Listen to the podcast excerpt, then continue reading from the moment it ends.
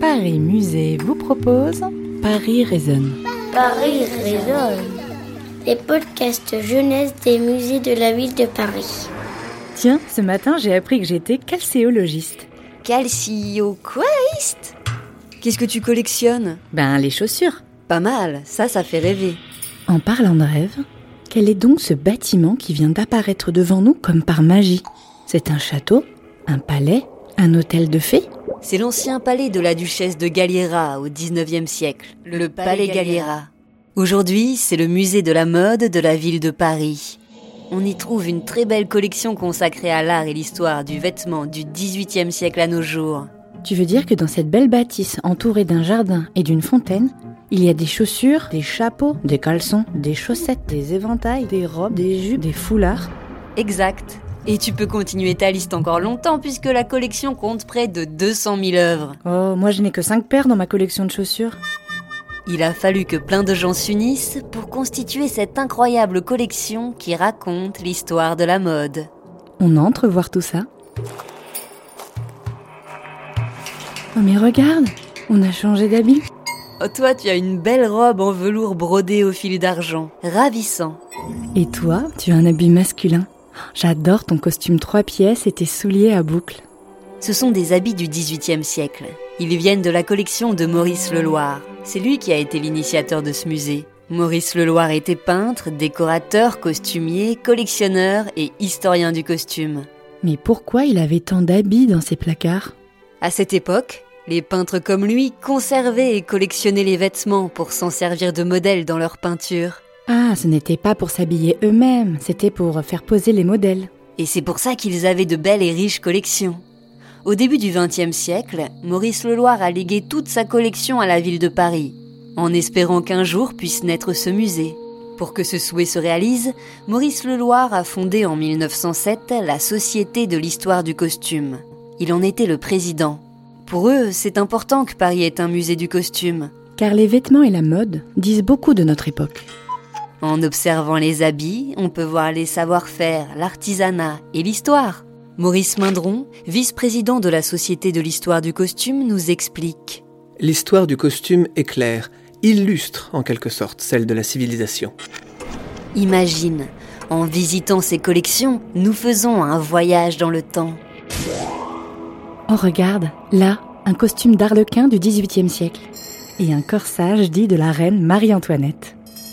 Ce sont des souvenirs historiques et aussi des témoignages de leur époque. Là, par exemple, regarde. C'est une veste en laine rouge avec une cocarde bleu-blanc-rouge. C'est la veste dite carmagnole. Elle était portée par les sans-culottes pendant la Révolution française. Elle est le symbole de ce mouvement politique populaire. Et moi, je connais une chanson qui s'appelle la Carmagnole. Dansons la carmagnole, vive le son, vive le son. Dansons la carmagnole, vive le son du canon.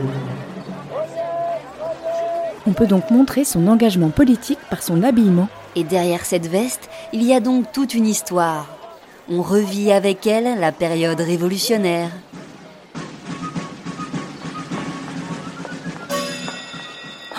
Mais là, regarde, on a encore changé d'habit. Oh là là, que c'est beau Ta robe me fait penser à une nuit de pleine lune, scintillante et argentée. Tu dois porter une robe de la comtesse Greffule. En tout cas, elle ne vient pas de mon armoire, ça c'est sûr. C'est la robe que la comtesse porta lors du mariage de sa fille. Et ce n'est pas tout. Pour accompagner la robe, la comtesse portait un collier de perles fines et un immense chapeau en tulle argenté où l'on pouvait voir un énorme diamant. Magnifique. La comtesse Greffule est l'incarnation de la parfaite élégance. Elle a vécu de 1860 à 1952. Elle a donc traversé et connu deux siècles. Elle a vécu la fin du Second Empire, deux républiques, deux guerres mondiales. Elle a connu la belle époque et les années folles. Elle a côtoyé beaucoup d'artistes de son époque. Des musiciens, des écrivains, des peintres, des artistes, des scientifiques, des politiques. Elle a même inspiré Marcel Proust pour un personnage de son livre, À la recherche du temps perdu. Dès la première fois où je l'aperçus, j'ai été totalement séduit. Elle avait une race, une classe, une allure, et quelle façon de coiffer son oiseau de paradis dans ses cheveux, unique. Je ne sais combien de fois je suis allé à l'opéra rien que pour admirer son port de tête quand elle gravissait l'escalier. J'étais là, je guettais. En regardant sa robe, tu peux voir tout ça. Oui, et je vois aussi qu'elle devait être un sacré personnage. Ce sont ses héritiers qui ont donné tous ces habits et accessoires au musée. Pourquoi? Parce qu'avec les habits de quelqu'un, nous pouvons voir sa personnalité. En voyant tes suites colorées, on devine que tu es une fille maline, pleine de gaieté. La comtesse Gréful, on voit qu'elle devait avoir un sacré caractère et une personnalité hors du commun. Ses habits ne ressemblent à nul autre. Elle les faisait faire aux grands couturiers de l'époque. Sacrée comtesse. Elle ne voulait pas suivre les modes. Elle voulait de l'inédit, des parures qui correspondent à ce qu'elle était, des habits qui étaient le miroir de son âme. C'est un personnage inoubliable, et quand on est face à sa garde-robe, on a l'impression d'avoir la comtesse en face de nous. Elle revit à travers sa collection d'habits. 520 000. 30 000. Oh, regarde, mais où sommes-nous? Nous ne sommes plus au musée, on dirait. Nous sommes dans une salle des ventes. Bonjour à tous et bienvenue à notre vente aux enchères. Aujourd'hui, nous mettons à la vente une pièce exceptionnelle, un trésor du XVIIIe siècle. Mais quel est ce trésor? C'est la robe volante. C'est elle la star de cette vente aux enchères. Elle vient du début du XVIIIe siècle. Mais elle est arrivée dans les collections du musée il n'y a pas si longtemps, en 2016. Et elle a été achetée ici. 560 000. La collection du musée est vivante. Elle doit vivre, s'agrandir et s'enrichir quand l'occasion se présente. Aujourd'hui, l'eau exceptionnelle, la robe volante de 1730. C'est une robe de soie jaune brodée de fils d'argent. Elle a beaucoup de volume et elle est décorée de fruits exotiques et de petits temples asiatiques appelés pagodes. Un habit comme ça, c'est comme un bijou précieux. Il faut en prendre soin. Le ranger à l'abri de la lumière, bien à plat, pour pouvoir le sortir de temps en temps pour le montrer à tous. À nous, les visiteurs du Palais Galliera. C'est une pièce exceptionnelle en parfait état. Nous en connaissons seulement 10 exemplaires dans le monde. Elle nous parle d'un temps que les moins de 300 ans ne peuvent pas connaître. Mais heureusement que le musée de la mode est là pour nous rappeler notre histoire. Mais que nous dit-elle cette robe alors? La robe volante a une forme tout à fait inédite pour l'époque. Elle s'inspire des robes de chambre venues des Indes, et elle est bien plus agréable à porter que les robes de l'époque. Mais la nouveauté fait scandale, et la robe est jugée indécente pour paraître à la cour. Eh ben dis donc, les modes changent vite quand même. Qu'est-ce que dirait Louis XIV de mon crop top? Suivons l'enchère à 780 000. Ah, la conservatrice du musée Galliera se lève. Elle lève le doigt. On dirait qu'elle va parler. Adjugé, vendu. Ah,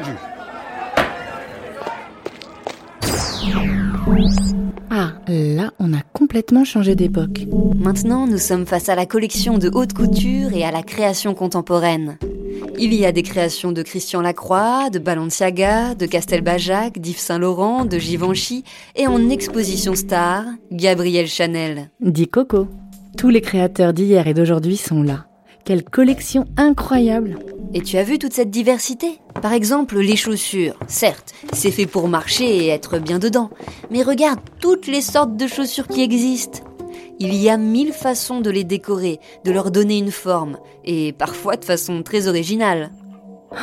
Comme celle-là, on dirait des pattes de mouton. C'est la paire de bottines Tabi de Martin Margiela. Le créateur belge voulait une chaussure qui ne ressemble pas à une chaussure. Bizarre. Le gros orteil est séparé du reste des doigts de pied. C'est que Martin Margiela s'inspire des chaussettes traditionnelles japonaises. Des chaussettes qu'on pourrait porter avec des tongs. Tu ne crois pas si bien dire Les tabis ont été inventés pour pouvoir être portés avec les sandales japonaises. Là, le créateur s'en inspire pour ses chaussures particulières. Martin Margiela a donné cette paire au musée. Et la voilà dans ses collections. Parfois, ce sont les couturiers eux-mêmes qui peuvent donner au musée. Il y a même des pièces de 2021. Comme ça, les habits rentrent dans les collections et restent dans l'histoire. Le Palais Galliera est un lieu de mémoire. La mode, ça fait aussi partie de notre patrimoine. Moi aussi, je voudrais participer au patrimoine. Est-ce que je peux faire don de ma collection de baskets au Palais Galliera? Euh, ça, faudra leur demander. Paris résonne. Au Palais Galliera, Un podcast Paris Musée, réalisé avec Pauline Coppen, Elsa Denac, Grégoire le Prince Ringuet. Ça vous a plu? Découvrez les autres musées à travers Paris Raisonne.